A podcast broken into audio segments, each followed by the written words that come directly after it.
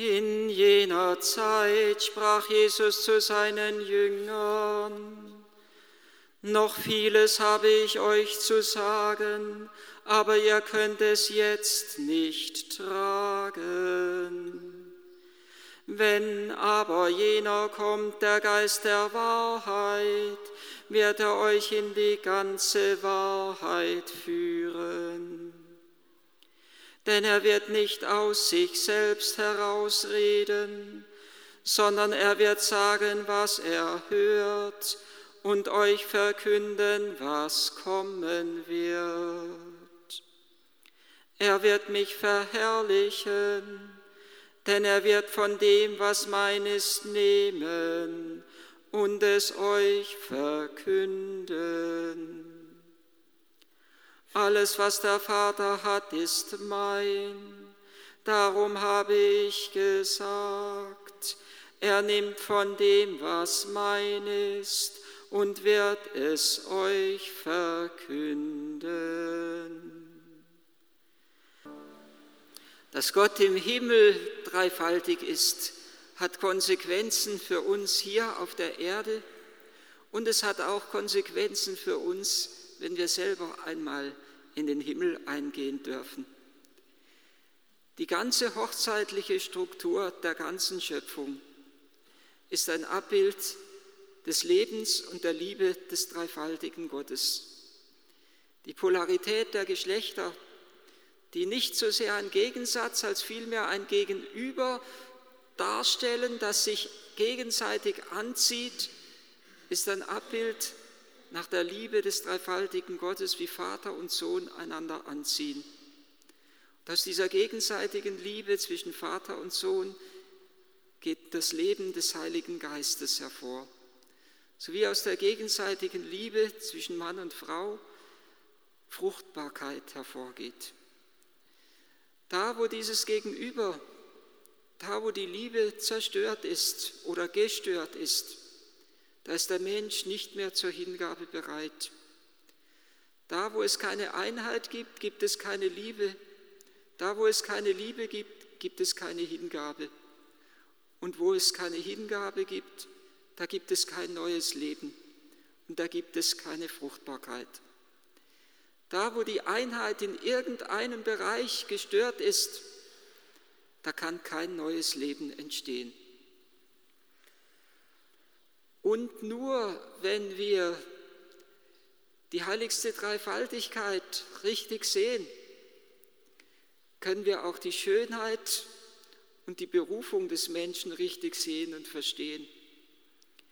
Und nur wenn wir den Vater und den Sohn sehen, als den einen Gott, den beide gleiche Herrlichkeit und Ehre und Würde und Schönheit gebührt, können wir auch den Menschen, der als Mann und Frau geschaffen ist, sehen, dass er gleiche Würde, Mann und Frau, gleiche Würde, gleiche Herrlichkeit besitzen und die gleiche Berufung zum ewigen Leben haben. Der Sohn ist, wie wir es im großen Glaubensbekenntnis bekennen, Gott von Gott, Licht vom Licht, wahrer Gott vom wahren Gott, gezeugt, nicht geschaffen. Der Sohn Gottes ist gezeugt und nicht geschaffen. Gott schafft die Welt, aber erzeugt den Sohn. Schaffen heißt, ein wenig vereinfacht gesagt, etwas machen. Und mein Deutschlehrer hat immer das angeschrieben, angestrichen im Aufsatz, wenn man machen geschrieben hat. Machen darf man eigentlich nicht sagen, das ist kein gutes Wort. Er hat immer gesagt, machen tut man nur etwas, wenn man auf der Toilette ist. Da macht man ein Geschäft, aber sonst macht man nichts. Gott schafft und der Mensch wirkt und erzeugt seinen Sohn. Zeugen ist etwas anderes als schaffen als Wirken. Wir schaffen etwas, was außer uns ist. Der Mensch zeugt neues Leben. Vater und Mutter zeugen ein Kind. Aber Vater und Mutter machen, schaffen irgendein Kunstwerk. Sie machen irgendein, der Mensch schafft irgendeine Statue. Der Bildhauer schafft eine Statue. Aber der Bildhauer erzeugt ein Mensch. Der Mensch ist gleicher Art den er zeugt wie er selber. Und deshalb ist der Sohn gleicher Art wie der Vater. Er ist aus dem Vater hervorgegangen.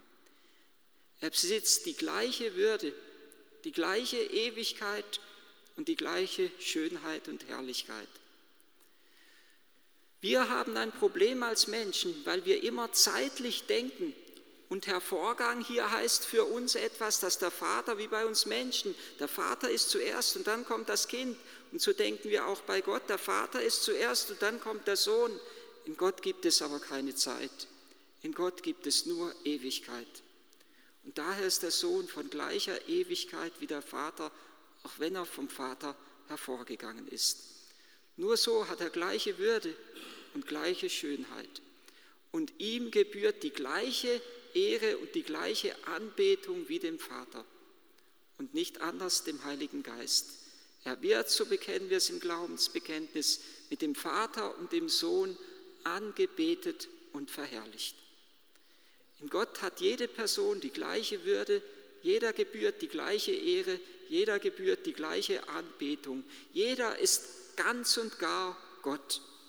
Sie sind eins im einen Wesen der Gottheit. Und noch etwas wird uns an der heiligsten Dreifaltigkeit sichtbar. Im Hinblick auf uns Menschen bedeutendes sichtbar, dass jede Person im göttlichen Leben eine Eigenständigkeit besitzt. Der Vater ist nicht der Sohn und der Sohn ist nicht der Vater und beide Vater und Sohn sind nicht der Heilige Geist. Sie haben eine Eigenständigkeit, die in ihrer vollen Größe sich gerade am Du, am anderen entfaltet. Der Sohn ist Hinblick auf den Vater und der Vater ist Vater im Hinblick auf den Sohn. Und beide lieben sich im Heiligen Geist. Im Hinblick auf den anderen entfaltet sich die Größe jeder einzelnen Person, obwohl jede Einzelperson eine Eigenständigkeit besitzt. Genauso wie in unserem Menschsein. Gott hat den Menschen nach seinem Abbild geschaffen. Jeder Mensch besitzt eine Eigenständigkeit, eigene Würde, eigene Schönheit, eigene Herrlichkeit. Aber gerade im Bild der Ehe wird uns deutlich, dass diese Schönheit sich gerade im Hinblick auf den anderen entfaltet. Die Frau will schön sein für den Mann, der Mann will stark und kräftig sein für die Frau.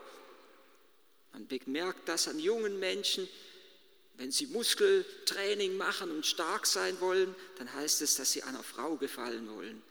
Der Mensch lebt eigentlich immer in der Beziehung auf einen anderen hin, immer in Beziehung auf ein Du hin. In sich selbst wird er nicht glücklich. Und es hat auch eine Konsequenz für unsere Ewigkeit. Der Sohn Gottes wird Mensch und er kehrt als Mensch zu Gott zurück. Sein Menschsein löst sich nicht auf in nichts. Er erscheint den Jüngern in menschlicher Gestalt. Er sagt zu ihnen, gebt mir etwas zu essen. Er sagt zu ihnen, fasst mich doch an. Kein Geist hat Fleisch und Knochen, wie ihr es an mir seht. seht. Der Sohn Gottes bleibt Mensch, sein Menschsein löst sich nicht auf, wenn er in die Herrlichkeit des Vaters zurückkehrt. Und deshalb hat es eine große Bedeutung für das, wie wir ewiges Leben sehen. Wir Christen glauben nicht, dass wir uns auflösen in ein Nichts hinein, in die ewige Gottheit aufgehen wie ein Tropfen aufgeht im Meer, sondern wir glauben, dass wir unsere Individualität und unsere je eigene Persönlichkeit bewahren. Und nur wenn das so ist, können wir auch Gott als ein Gegenüber sehen und in eine Begegnung, in eine ewige, nie endende Begegnung mit ihm eintreten. Eine Begegnung, die uns ganz und gar von Gottes Herrlichkeit erfüllen soll. Da, wo der Vater den Sohn empfängt bei seiner Heimkehr, da gießt er den Geist der Liebe aus. Für Gott ist das eins. Er empfängt ihn und da setzt sich, der, setzt sich Liebe frei. Und diese Liebe verschenkt er an uns. Das wird ja deutlich an Christi Himmelfahrt, die Heimkehr des Sohnes, die Freude des Vaters, der seinen Sohn umarmt. Und das setzt den Geist der Liebe frei der uns geschenkt wird. Gott möchte nie in sich selbst verschlossen bleiben, sondern er ist immer im Hinblick auf einen anderen, den Vater auf den Sohn, den Sohn auf den Vater, beide auf den Heiligen Geist. Aber die heiligste Dreifaltigkeit möchte auch nicht in sich verschlossen bleiben, sondern sich wiederum verschenken. Deshalb sind wir erschaffen an uns Menschen. Wir sind gerufen, in eine ewige Beziehung, ewige Begegnung mit ihm einzutreten. Wir verlieren unser Menschsein nicht. Es ist etwas davon vorgebildet im Bild des brennenden Dornbuschs, den Mose auf dem Sinai schaute. Der Dornbusch verbrennt nicht. Das Feuer ist ein Bild für das göttliche Leben. Das göttliche Leben soll uns so geschenkt werden, dass nicht unser Menschsein, unsere Persönlichkeit vernichtet und zerstört wird, sondern ganz im Gegenteil verwandelt und verklärt wird. Durch Gottes Gegenwart in unserem Leben sollen wir stärker werden als wir ohne ihn sind und sind wir stärker, als wir ohne ihn sind. Wir sind aufgerufen, nicht erst in der Ewigkeit, sondern jetzt schon in eine Beziehung mit ihm einzutreten.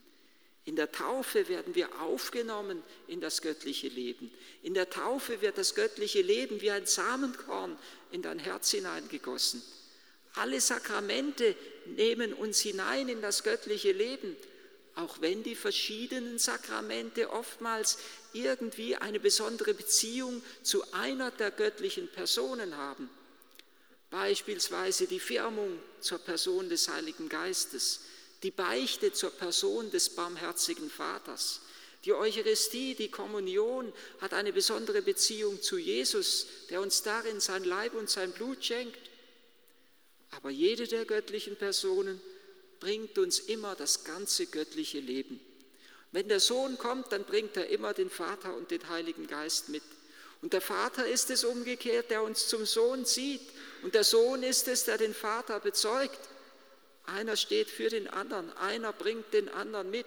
Und wenn der Geist in unsere Herzen ausgegossen wird, dann lehrt er uns all das, wie wir es eben im Evangelium gehört haben, was uns Jesus gesagt hat. Er nimmt von dem, was mein ist, und wird es euch verkünden. Er bringt uns Christus und Christus bringt uns den Vater.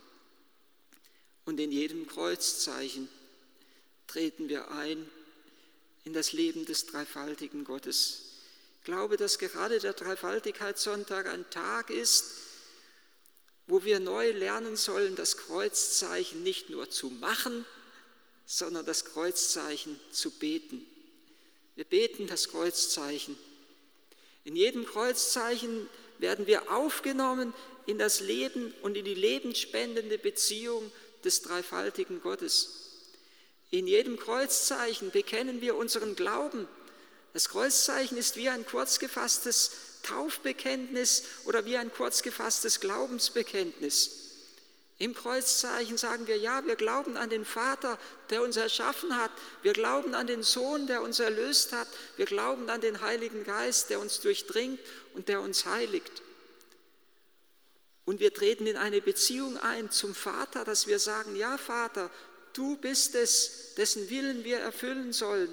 Ja, göttlicher Sohn, du bist es, der uns führen und leiten soll. Ja, Heiliger Geist, du bist derjenige, der der innerste Beweger die Kraft meiner Worte und die innere Liebe, die Glut meines Herzens sein soll. In jedem Kreuzzeichen treten wir ein in die Beziehung zu jeder einzelnen göttlichen Person und werden wir aufgenommen in das eine Wesen, in das eine Wesen Gottes. Oder wir können es uns auch vorstellen, dass wir im Kreuzzeichen unser Leben in den Schutz Gottes hinstellen. Der Vater steht hinter uns oder über uns. Er hält seine Hand, die Hand des barmherzigen Vaters. Er hält die, die Hand über uns. Der Sohn geht uns voran, auch auf dem Weg des Kreuzes. Er geht in die tiefste Nacht, er unterfängt uns, dass es kein Fallen mehr gibt, dass nicht ein Fallen in seine Hand hinein wäre. Der Vater steht hinter uns, der Sohn geht uns voran und er unterfängt uns mit seiner Liebe und der Heilige Geist ist ausgegossen in unsere Herzen. Die Liebe Gottes ist uns geschenkt, sagt der heilige Paulus, durch den Geist, der ausgegossen ist in unsere Herzen. Wir sollen am Dreifaltigkeitssonntag neu lernen, unser Leben in Gottes Heiligkeit zu beheimaten. Nicht erst in der Ewigkeit, sondern jetzt schon in der Zeit sind wir zu Hause in der Liebe des Dreifaltigen.